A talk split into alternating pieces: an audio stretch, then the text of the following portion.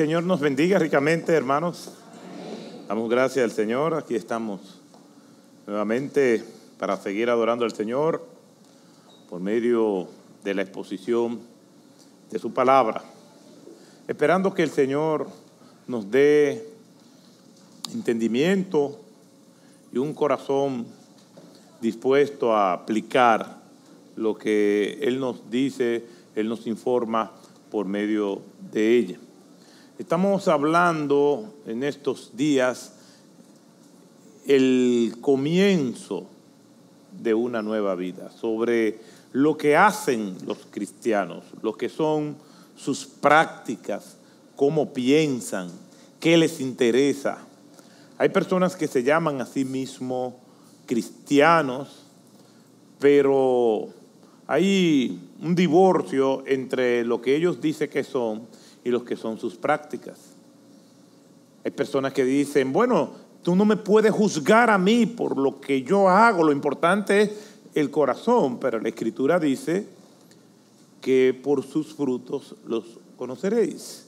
Y dice también la escritura que de la abundancia del corazón habla la boca, lo que quiere decir que, si bien es cierto que nadie conoce el corazón de otra persona, no es menos cierto que el corazón revela y se evidencia por el comportamiento de las personas. Y el propósito de estas exposiciones es que cada uno de nosotros podamos compararnos con los estándares que establece el Señor.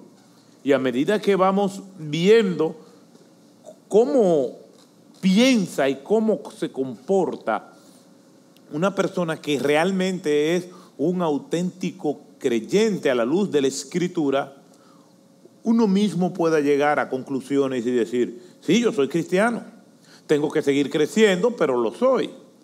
Pero también pueda decir, no, no, no, yo definitivamente no lo soy, pero quiero serlo y quiero vivir conforme a lo que el Señor espera de mí. Esa es la idea de esto. ¿Por qué? Porque ¿de qué sirve invertir nuestras vidas en una iglesia o en una religiosidad simplemente por una tradición o porque creemos que somos algo y no somos? En ese sentido, yo me he encontrado con personas que están conscientes que no lo son, que no son creyentes, que van a la iglesia y hacen vida religiosa simplemente porque les gusta, porque es un ambiente sano, y quizás por otras razones más, pero están conscientes que no lo son. El gran peligro está en aquellos que creen que son y no lo son. Y Básicamente, eso es lo que buscamos y es el propósito de todo esto. Una persona que verdaderamente es un creyente quiere conocer más y más a Dios. Así que vamos a ir a las escrituras y vamos a ver lo que esos que se convirtieron en aquel sermón que expuso el apóstol Pedro y que fue determinante para el comienzo de una nueva etapa en la vida de ellos ya como creyentes. Y ya nosotros vimos las reacciones de estas personas al escuchar la palabra, pero me quiero concentrar en los versículos que voy a leer una vez más del 40 al 42 del capítulo 2 del libro de los Hechos. Y dice la escritura, Hechos 2, versículos 40 al 42. Y con muchas otras palabras testificaba solemnemente y les exhortaba diciendo, sed salvos de esta perversa generación. Entonces los que habían recibido su palabra fueron bautizados y se añadieron aquel día como tres mil almas y se dedicaban continuamente a las enseñanzas de los apóstoles, a la comunión, al partimiento del pan y a la oración. Gracias te damos, Señor, por tu palabra. Una vez más, venimos delante de ti agradecidos, con corazones abiertos de par en par para recibir tu palabra, comenzando con quien la expone. Te rogamos, Señor, que a pesar de mis limitaciones, tú hables a tu pueblo y podamos salir de este servicio plenamente edificados y resueltos y decididos a aplicar tu palabra a nuestras vidas. En el nombre de Jesús. Amén. Llamo la atención a las reacciones de ellos cuando recibieron la palabra del Señor. Y es importante entender cómo el apóstol comunicó esa palabra de Dios y cómo Lucas registra los elementos más importantes que nosotros debemos tomar en cuenta. En el versículo 40 dice, y con muchas otras palabras testificaba. No eran sus palabras, eran las palabras registradas por Lucas que Pedro estaba diciendo acerca de lo que las escrituras decían. Encontramos más de 14 referencias en ese sermón de Pedro que aludían al Antiguo Testamento. Y Lucas lo que está diciendo, y con muchas otras palabras, sí, eran las palabras de Pedro, pero las palabras de Pedro estaban basadas en la palabra de Dios. Y después encontramos en el versículo 41, una vez más, el mismo término. Entonces lo que habían recibido su palabra, pero si estaban recibiendo su palabra, en el aspecto humano estaban asintiendo de acuerdo y estaban aceptando lo que Pedro dijo. Pero lo que Pedro dijo no eran sus palabras, era la palabra de Dios. Inmediatamente hubo una reacción ¿Y cuál fue? Que estas personas, como evidencia pública de su fe, estaban bautizándose. Y dice este versículo, y fueron bautizados. Porque el verdadero creyente, a menos que haga alguna situación de salud o, o, haya alguna situación extraordinaria que le impida bautizarse, como el ladrón en la cruz, de los dos ladrones, uno fue salvo, pero no se bautizó, porque el bautismo no salva. Pero el que es un verdadero cristiano y tiene la oportunidad de bautizarse, se va a bautizar. Salvo casos excepcionales como el ladrón arrepentido en la cruz. Pero estas personas tenían las posibilidades de bautizarse y se bautizaron. Hay casos excepcionales, como cuando comenzó la pandemia y teníamos la cuarentena. Y ya estamos preparando este tiempo donde vamos a bautizar los que no pudieron bautizarse el año pasado por esas razones, pero ya vamos a tener la oportunidad de tener ese bautismo. Lo que quiere decir que todo aquel que tiene un encuentro auténtico con Cristo, inmediatamente todas las oportunidades de obedecer la va a aprovechar y quizá la más elemental de todas ellas es bautizarse. Bautizarse como evidencia pública de su fe. Y estas personas, como creyentes, entonces se bautizaron. Y como creyentes se dedicaban continuamente al estudio de la palabra de Dios. ¿Para qué? Para conocer a Dios. Los que sabemos acerca de Dios, de su amor, su justicia, su gracia, su misericordia, su soberanía, y todos esos atributos de Dios lo conocemos es porque Él lo da a revelar por medio de su palabra escrita. Esa palabra de Dios nos revela su carácter, quién es Él. No podemos conocer a Dios en esencia si no nos dedicamos a estudiar su palabra. Nosotros tenemos un conocimiento de Dios de lo que es tu carácter es porque la palabra de Dios lo revela. Obviamente, nosotros no vamos a llegar a conocer esa profundidad de Dios y esa grandeza de Dios. El mismo salmista en el Salmo 145 dice, y tu grandeza es inescrutable. Y la palabra inescrutable quiere decir que no se puede abarcar en la mente humana, como dice también el salmista en el Salmo 139. Es algo muy grande, yo no lo puedo entender. Pero lo que Dios revela, nosotros podemos llegar a tener una idea y un conocimiento de Dios lo suficientemente acabado como para saber lo que a Él le agrada y lo que no le agrada. Mire lo que dice el Salmo 139, versículo 17. Cuán preciosos también son para mí, oh Dios, tus pensamientos cuán inmensa es la suma de ellos. El salmista, dedicándose a meditar y a pensar en Dios, concluye, tus pensamientos son hermosos, son preciosos. Hay un deleite en la persona de Dios porque Él se ha dedicado a conocer a Dios, a estudiar a Dios. Yo no sé si a ustedes le ha pasado, pero nos emocionamos viendo una película, una obra de teatro, escuchando una canción. ¿Y cómo puede ser que no nos vamos a emocionar cuando vamos descubriendo el carácter, la grandeza, el poder, la fidelidad y la misericordia de Dios?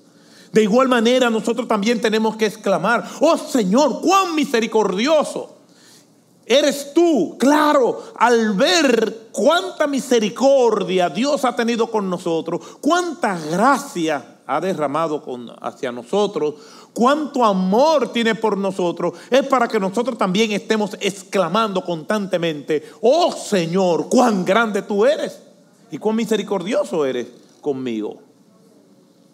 ¿Por qué? Porque lo conocemos. Y todo eso que conocemos de Dios es a través de Jesucristo. Yo soy el camino y la verdad y la vida. Nadie viene al Padre si no es por mí. Es a través de Jesucristo, al salvarnos, al creer en que Cristo murió por nosotros en la cruz del Calvario. Entonces por medio de Cristo es que yo tengo acceso a Dios. Mire cómo dice la Escritura en ese capítulo 2 del libro de los Hechos, en el versículo 22 varones israelitas, escuchad estas palabras, dice Pedro. Jesús el Nazareno, varón confirmado por Dios entre vosotros con milagros, prodigios y señales que Dios hizo en medio vuestro a través de él, tal como vosotros sabéis. Todo lo que Cristo hizo, lo hizo Dios. Dios lo usó como el vehículo para darse a revelar a nosotros. Por eso es que Juan comienza en el capítulo 1, versículo 1, diciendo, hablando acerca de Jesucristo, en el principio era el verbo y el verbo era con Dios y el verbo era Dios. Jesucristo y Dios son la misma persona. Y nosotros conocemos a Dios a través de Jesucristo, lo cual entonces es imposible conocer a Dios a través de otro medio que no sea Cristo? Cuando usted oye a alguien que todavía no se ha convertido y está hablando de Dios, hay una gran posibilidad que todo lo que diga esté equivocado. ¿Por qué? Porque está partiendo de su propia percepción. Quien nos revela a Dios, quien nos conduce a Dios, quien nos lleva ante la misma presencia del Señor es Jesucristo. Y es por medio de Jesucristo que nosotros podemos accesar a Dios. Nadie viene al Padre si no es por mí. La humanidad está buscando atajos para llegar a Dios, pero si no es por Jesucristo, esos atajos no van a conducir a ningún lugar. Miren lo que dice el autor del libro de los Hebreos en Hebreos capítulo 1, versículo 1 y 2. Dios hablando hace mucho tiempo, en muchas ocasiones y de muchas maneras a los padres por los profetas. En estos últimos días nos ha hablado por su Hijo. Note que el autor del libro de los Hebreos habla de los últimos días en el tiempo en que escribió la epístola. Y es bueno recordar que los últimos tiempos comienzan con el ministerio de Cristo, es decir, su venida y su retorno al cielo.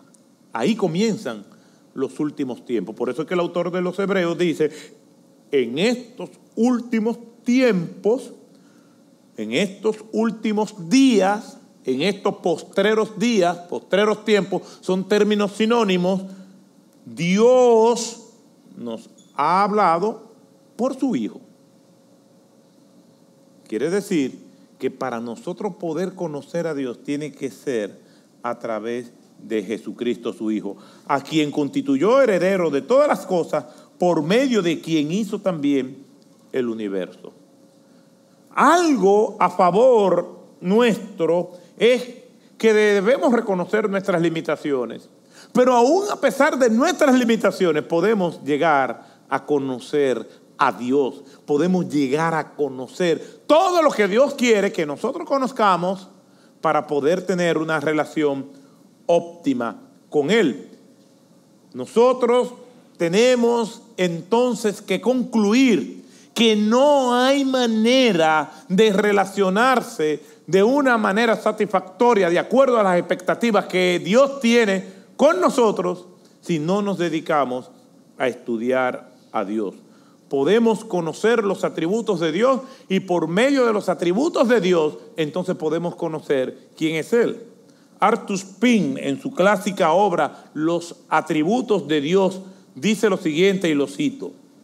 El fundamento de todo conocimiento verdadero de Dios ha de ser la clara comprensión mental de sus perfecciones, tal como se revelan en la Sagrada Escritura. No se puede servir ni adorar a un Dios desconocido, ni depositar nuestra confianza en Él. Cierro la cita. Y yo agrego, y tenemos la oportunidad de servirle, de conocerle de manera precisa, conociendo a ese Dios y cómo Él se revela en su sagrada escritura. ¿Quiere tener la certeza de que estás sirviendo correctamente a Dios? Dedícate a conocer a Dios. Quiere, quiere tener la certeza de lo que está haciendo es de su agrado. Pues vamos a conocer el carácter de Dios. No puede haber cristianos que no amen a Dios, que no amen a su palabra. El que ama a Dios, ama su palabra, se enfrenta a Él diariamente, varias veces al día, leyéndola, orando, hablando con Él y meditando en su verdad. Porque quiere conocer a Dios. Yo veo las emociones que arrancan los artistas de los seres humanos y los atletas y la gente se emociona y llora, hasta se desmayan. Es más, yo he visto hasta hombres desmayándose viendo a un atleta. Por las emociones, son sus ídolos. ¿Y cómo puede ser que Dios no arranca esas emociones de las profundidades de nuestras almas? ¿Por qué? Porque no le conocemos.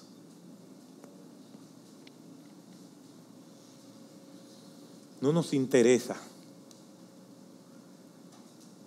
el rey del universo. La gente se emociona viendo a los presidentes y se quieren sacar fotos con los presidentes, con los atletas, porque eso le emociona. Pero se nos olvida que el rey del rey, el rey del universo, es Dios. Incluso las personas se emocionan con los artistas y los atletas y los presidentes y gobernantes de este mundo, pero quieren que los demás sepan que ellos estuvieron con el presidente, estuvieron con el rey, con tal atleta. Y para eso están las redes sociales, para divulgar todas estas cosas de las cuales el ser humano se siente orgulloso. Y hay quienes han llegado al extremo a querer hacer de su relación con Dios un espectáculo. Y yo hace mucho, y eso es verdad porque yo lo vi publicado, una persona que yo conozco, no es de esta iglesia para que no estén haciendo cálculo, de rodillas aquí en mi tiempo de oración con Dios, haciéndose un selfie. Y lo publica. Hasta ahí ha llegado la vanidad del ser humano.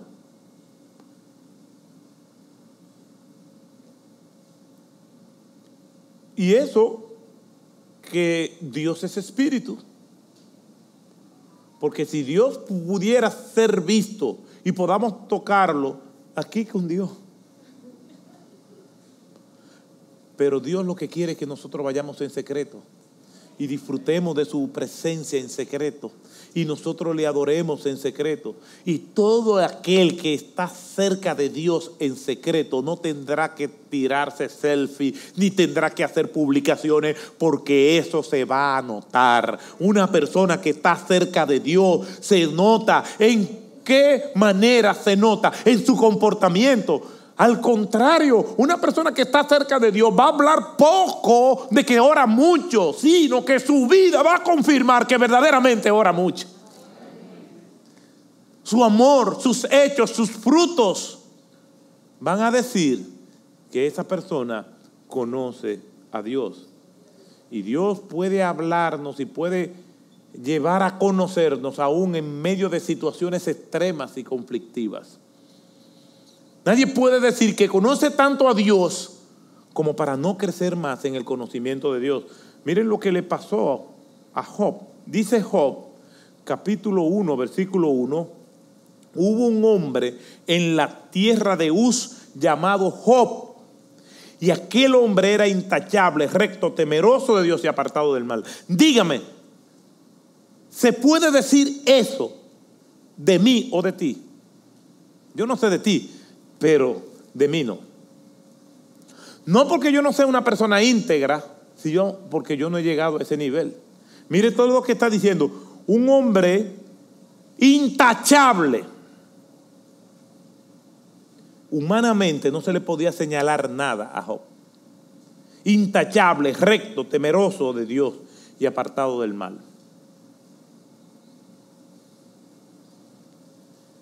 Todos nosotros sabemos la prueba que le vino a Job. ¿Cuál era el propósito de la aflicción? Que Job conociera más y mejor a ese Dios, de lo cual la escritura dice que era justo, recto e intachable. ¿Qué más puede buscar crecer una persona intachable, perfecta ante los ojos de Dios? ¿Qué más puede buscar? ¿Qué más se le puede pedir a una persona así? Y después Job concluye de la siguiente manera. A pesar de que en ese capítulo 1, versículo 1 dice que era intachable, recto, temeroso de Dios y apartado del mal, a pesar de eso, miren lo que dice el versículo 2, los versículos 2 al 6 del capítulo 42. Esta es la conclusión de Job después de la aflicción, del dolor, después de haber sometido Dios su vida al crisol de la purificación, Él dice, yo sé que tú puedes hacer todas las cosas y que ningún propósito tuyo puede ser estorbado. Dice Job, versículo 3 del capítulo 42.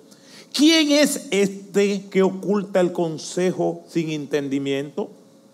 Por tanto, he declarado lo que no comprendía. Cosas demasiado maravillosas para mí que yo no sabía. ¿Y qué es todo lo que le pasó? Todo lo que a Job le pasó, note, sus aflicciones, sus pruebas extremas e indecibles, todo eso Job lo está catalogando con cosas demasiado maravillosas que yo no sabía. ¿Y por qué Job dice eso porque él escuchó a Dios que le dijo, y eso es lo que él señala en el versículo 4, escucha ahora y hablaré, te preguntaré y tú me instruirás. He sabido de ti solo de oídas. Y eso, que era un hombre justo, recto e intachable y temeroso de Dios. Y después de él haber tenido esta vivencia de morder el dolor, de que toda su alma se estremeciera por medio de las aflicciones y ver y conocer verdaderamente a Dios, Él concluye, de oídas te había conocido, pero ahora mis ojos te ven. Por eso me retracto y me arrepiento en polvo y en ceniza. Eh, y aquí hay un espectacular contraste. Job primero estaba en cenizas por sus aflicciones, por su luto. Ahora él se pone en ceniza arrepentido. Porque pudo conocer a Dios. Alguien escéptico dirá, pero qué manera más cruel de conocer a Dios. Bueno, es que nosotros estamos interpretando a Dios a partir de esta vida finita y a Dios debe ser visto desde el punto de vista de la eternidad. Lo que pasa es que nuestra mente, y yo no digo que yo he llegado ahí, pero yo sí sé que es así. Nuestra mente está muy delimitada al aquí y a la hora.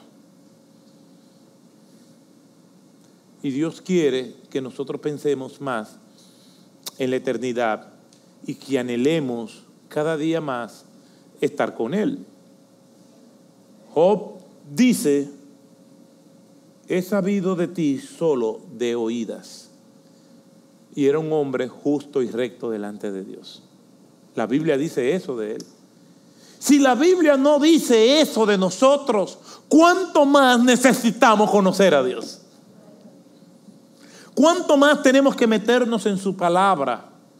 y poder ver sus atributos. Arthur Pink en el mismo libro, los atributos de Dios, habla, entre otros atributos, de la soledad de Dios, los decretos de Dios, la omniscencia de Dios, la presencia de Dios, la supremacía, la soberanía, la inmutabilidad, la santidad de Dios, el poder, la fidelidad de Dios, la bondad de Dios, la paciencia de Dios, la gracia de Dios, la misericordia de Dios, el amor de Dios, la ira de Dios. Todos esos son atributos que nosotros vamos a conocer de Dios de dos maneras. Cuando nosotros vamos a su palabra y cuando disfrutamos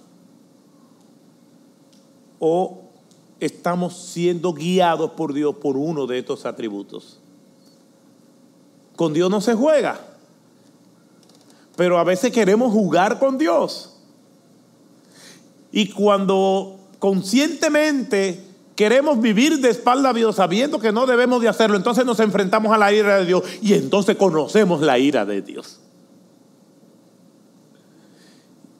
Yo mejor quiero conocer la ira de Dios por su palabra. Y no, como dice la escritura, horrenda cosa es caer en manos del Dios vivo.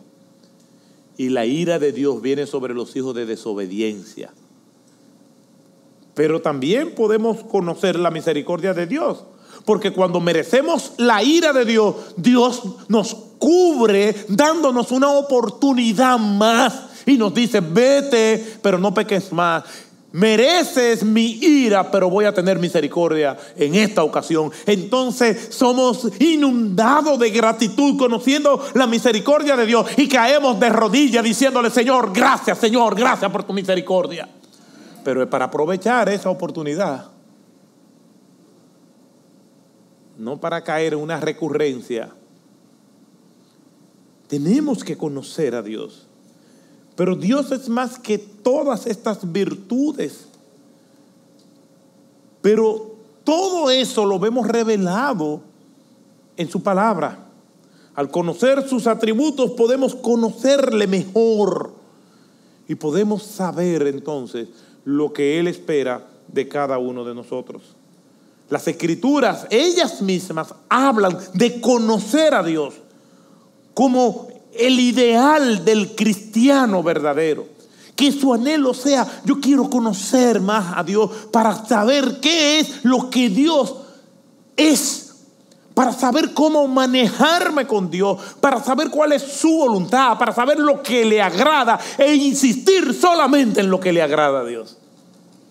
Por eso una persona que no conoce a Dios no va a poder adorarlo de manera correcta. Al conocer sus atributos podemos conocerle mejor.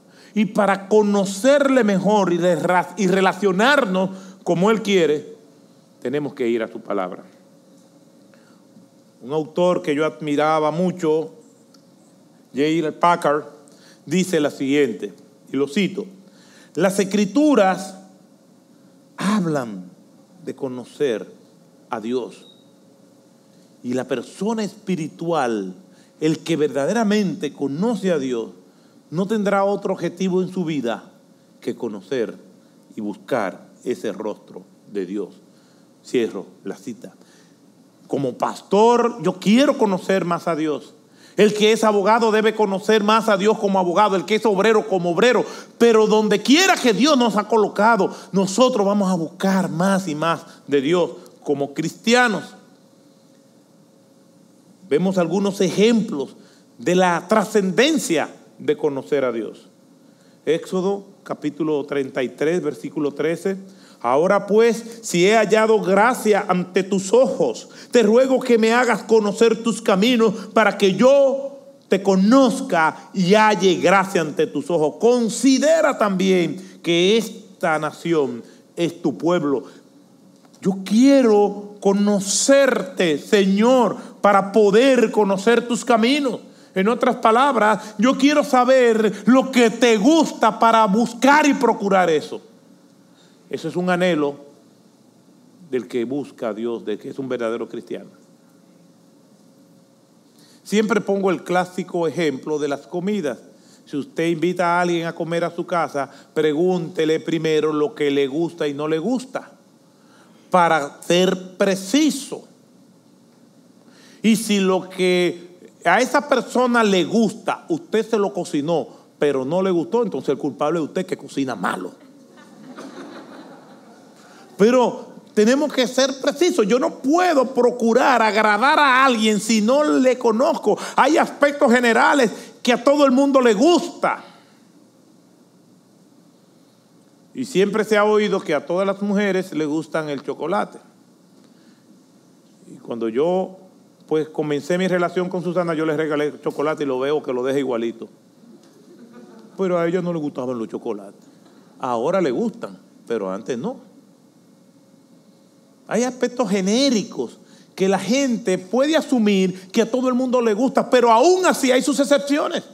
No podemos arriesgarnos a relacionarnos con Dios como nos arriesgamos a relacionarnos con un ser humano. Estamos hablando de Dios, del dueño del universo. Que queremos que Dios se agrade con lo que nosotros hacemos. Te ruego que me hagas conocer tu camino para que yo te conozca y haya gracia en ti. Daniel 11:32. Con halago harás apostar a los que obran inicuamente hacia el pacto, mas el pueblo que conoce a su Dios se mostrará fuerte y actuará.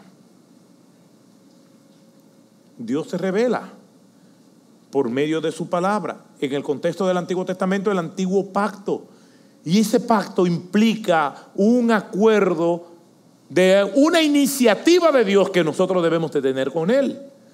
Y ese pacto hay que conocerlo para poder cumplirlo. No es un contrato con letras pequeñas, es un pacto donde Dios se compromete con su pueblo y nosotros nos comprometemos con Él. Pero para poder cumplir con Dios hay que conocerle. Juan 17, 3 y esta es la vida eterna, que te conozcan a ti, el único Dios verdadero, y a Jesucristo a quien has enviado. queremos conocer a Dios, tiene que ser a través de Jesucristo. Dice la Escritura en Gálatas 4, versículos 8 y 9. Pero en aquel tiempo, cuando no conocíais a Dios, erais siervos de aquellos que por naturaleza no son dioses. Pero ahora conocéis a Dios, o más bien sois conocidos por Dios. ¿Cómo es que volvéis otra vez a las cosas débiles, inútiles y elementales, a las cuales deseáis volver a estar esclavizados de nuevo? El que conoce a Dios es porque realmente ha venido a Él por medio de Jesucristo.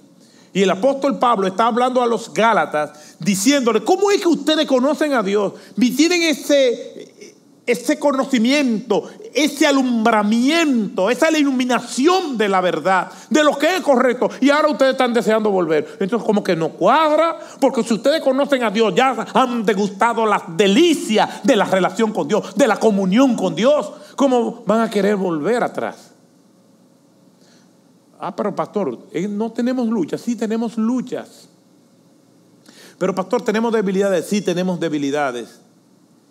Y yo tengo mis luchas y tengo mis debilidades. Y voy a morir luchando contra ellas. Pero una cosa es las luchas. Y otra cosas es que yo me entregue ya a mis carnalidades para practicar y vivir en aquellas cosas de las cuales el Señor me recató. Peco, sí, peco. Pero no vivo revolcado en el pecado. Tengo debilidades que me hacen caer, sí, es verdad, pero me levanto en el nombre de Jesús. Y la idea es levantarme las veces que sea necesario y caerme lo menos que pueda. ¿Por qué? Porque conozco a Dios. No es tanto por un Dios que yo me imagino que tiene un garrote para castigarme, sino un Dios de amor que no merece una respuesta mía a tanta misericordia y tanta gracia de Él sobre mí. Cada vez que pienso en su gracia y su misericordia, lo que se me aflojan las rodillas para estar ante su trono diciéndole, oh Señor, aquí estoy, haz conmigo lo que tú quieras. Es la gracia y la misericordia de Dios y esa insistencia de Dios y ese amor de Dios y esa paciencia de Dios hacia nosotros que nos seduce a nosotros venir y vivir y rendirnos. No es un Dios que está amenazando, es un Dios que seduce en amor para que vivamos agradecidos delante de Él. Dice la Escritura en Efesios capítulo 1, versículos 17 al 19 el apóstol Pablo escribiendo también a los Efesios, pidiendo que el Dios de nuestro Señor Jesucristo, el Padre de gloria, os dé espíritu de sabiduría y de revelación en mejor conocimiento de Él. Mi oración es que los ojos de vuestro corazón sean iluminados para que sepáis cuál es la esperanza de su llamamiento, cuáles son las riquezas de la gloria de su herencia en los santos y cuál es la extraordinaria grandeza de su poder para con nosotros, lo que creemos conforme a la eficacia de la fuerza de su poder. Bendito sea el nombre del Señor. El apóstol Pablo dice, yo oro. Es una carta que le escribe a los eh, hermanos de Éfeso, a los efesios. Yo oro, es mi oración que los ojos de vuestro corazón sean iluminados. Que ustedes conozcan al Padre de la gloria, que ustedes conozcan al único y verdadero Dios, que ustedes se metan en una relación profunda con el Señor, para que sepan cuál es la esperanza de su llamamiento, cuáles son las riquezas de su gloria y cuál es la extraordinaria grandeza de su poder. El que conoce a Dios entonces es más fuerte, es más valiente, tiene más fe, porque sabe a quién Dios le sirve. ¿Por qué? Porque ya sabe quién es Dios. No le teme al hombre. ¿Por qué? Porque conoce quién es Dios. Es como que su vida está endosada por el único y verdadero Dios. Ustedes no ven que las personas dicen en su ostentación, precisamente con lo que hablaba ahorita, de tomarse fotos con presidentes y atletas. No, yo soy amigo de fulano. No, yo soy amigo del presidente. No, yo estuve con la reina, yo estuve con este atleta, no, porque yo lo conozco. Y hay gente que la gloria de ellos es su relación con otra persona. Y hay personas que viven de la gloria del pasado, no porque yo era esto. Ustedes no conocen personas así, que viven estacionados. No, porque yo hoy recuerdo que cuando yo era, cuando yo estaba en posición, y todo es la gloria de lo que ellos eran antes. Otros son de la gloria presente. No, porque yo soy esto. No, porque yo conozco a fulano. Yo conozco a este. La gloria de nosotros es que nosotros somos pecadores y aún siendo pecadores, Cristo murió por nosotros. El apóstol Pablo dice, si en algo me gloriaré, me gloriaré en la cruz de Cristo. Yo no tengo ningún mérito, todo el mérito está en el Señor. Y a ese Señor es que nosotros tenemos que conocer cada día más y más y se va a dar una paradoja cuando esto ocurra. Es que mientras más conocemos al Señor, más nos vamos a dar cuenta que no le conocemos. Y de repente va a haber una insatisfacción. Y eso me da, me pasa cuando estoy leyendo. Y vivo leyendo. Y veo, y eso se lo he dicho en otras ocasiones, cuán poco sé a medida que estudio más. Y mientras más estudio, más me, doy cuenta que no sé. Porque tanto sé que sé que no sé nada. Mientras más estudio, más insatisfecho quedo. Y a veces estoy leyendo y el autor cita a alguien de una manera tan natural y resulta que me avergüenza no conocer la persona que el escritor estaba citando. Con Dios es igual. Mientras más conocemos de Dios, más será revelada nuestra ignorancia de nuestro conocimiento de Él. Pero conocer a Dios no es para tener información de Dios, es para ser transformado por Dios, por lo que Él es. Y eso comienza cuando venimos a Cristo.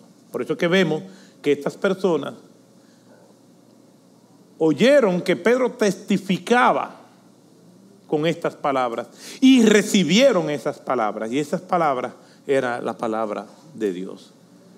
Y fueron bautizados porque el que conoce a Dios, su obsesión será conocerle cada día más y más.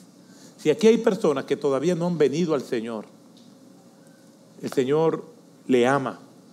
Y parte del amor de Dios es que le está permitiendo a usted escuchar, ya sea donde usted está viéndolo virtualmente o estando aquí, en cualquiera de las áreas disponibles, para que usted venga a Dios y pueda entonces iniciar el camino de conocerle. Para conocer a Dios tenemos que reconocer que somos pecadores, arrepentirnos de nuestros pecados y decirle al Señor, perdona mis pecados. Me arrepiento de la vida que he querido llevar al margen de ti. Porque de la única manera que podemos decir que somos salvos es si en algún momento en la historia de nuestras vidas nosotros fuimos emboscados por el Señor. Y el Señor nos confrontó y nosotros entendimos esa confrontación de que éramos pecadores. Nadie nace con Dios. No, yo siempre he estado con Dios. No, se está con Dios cuando recibimos a Jesucristo como el Señor de nuestras vidas.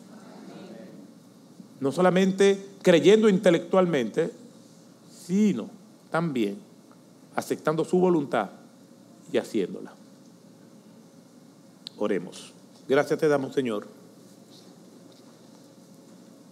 por tu palabra. Gracias porque nos da la oportunidad de estudiarla.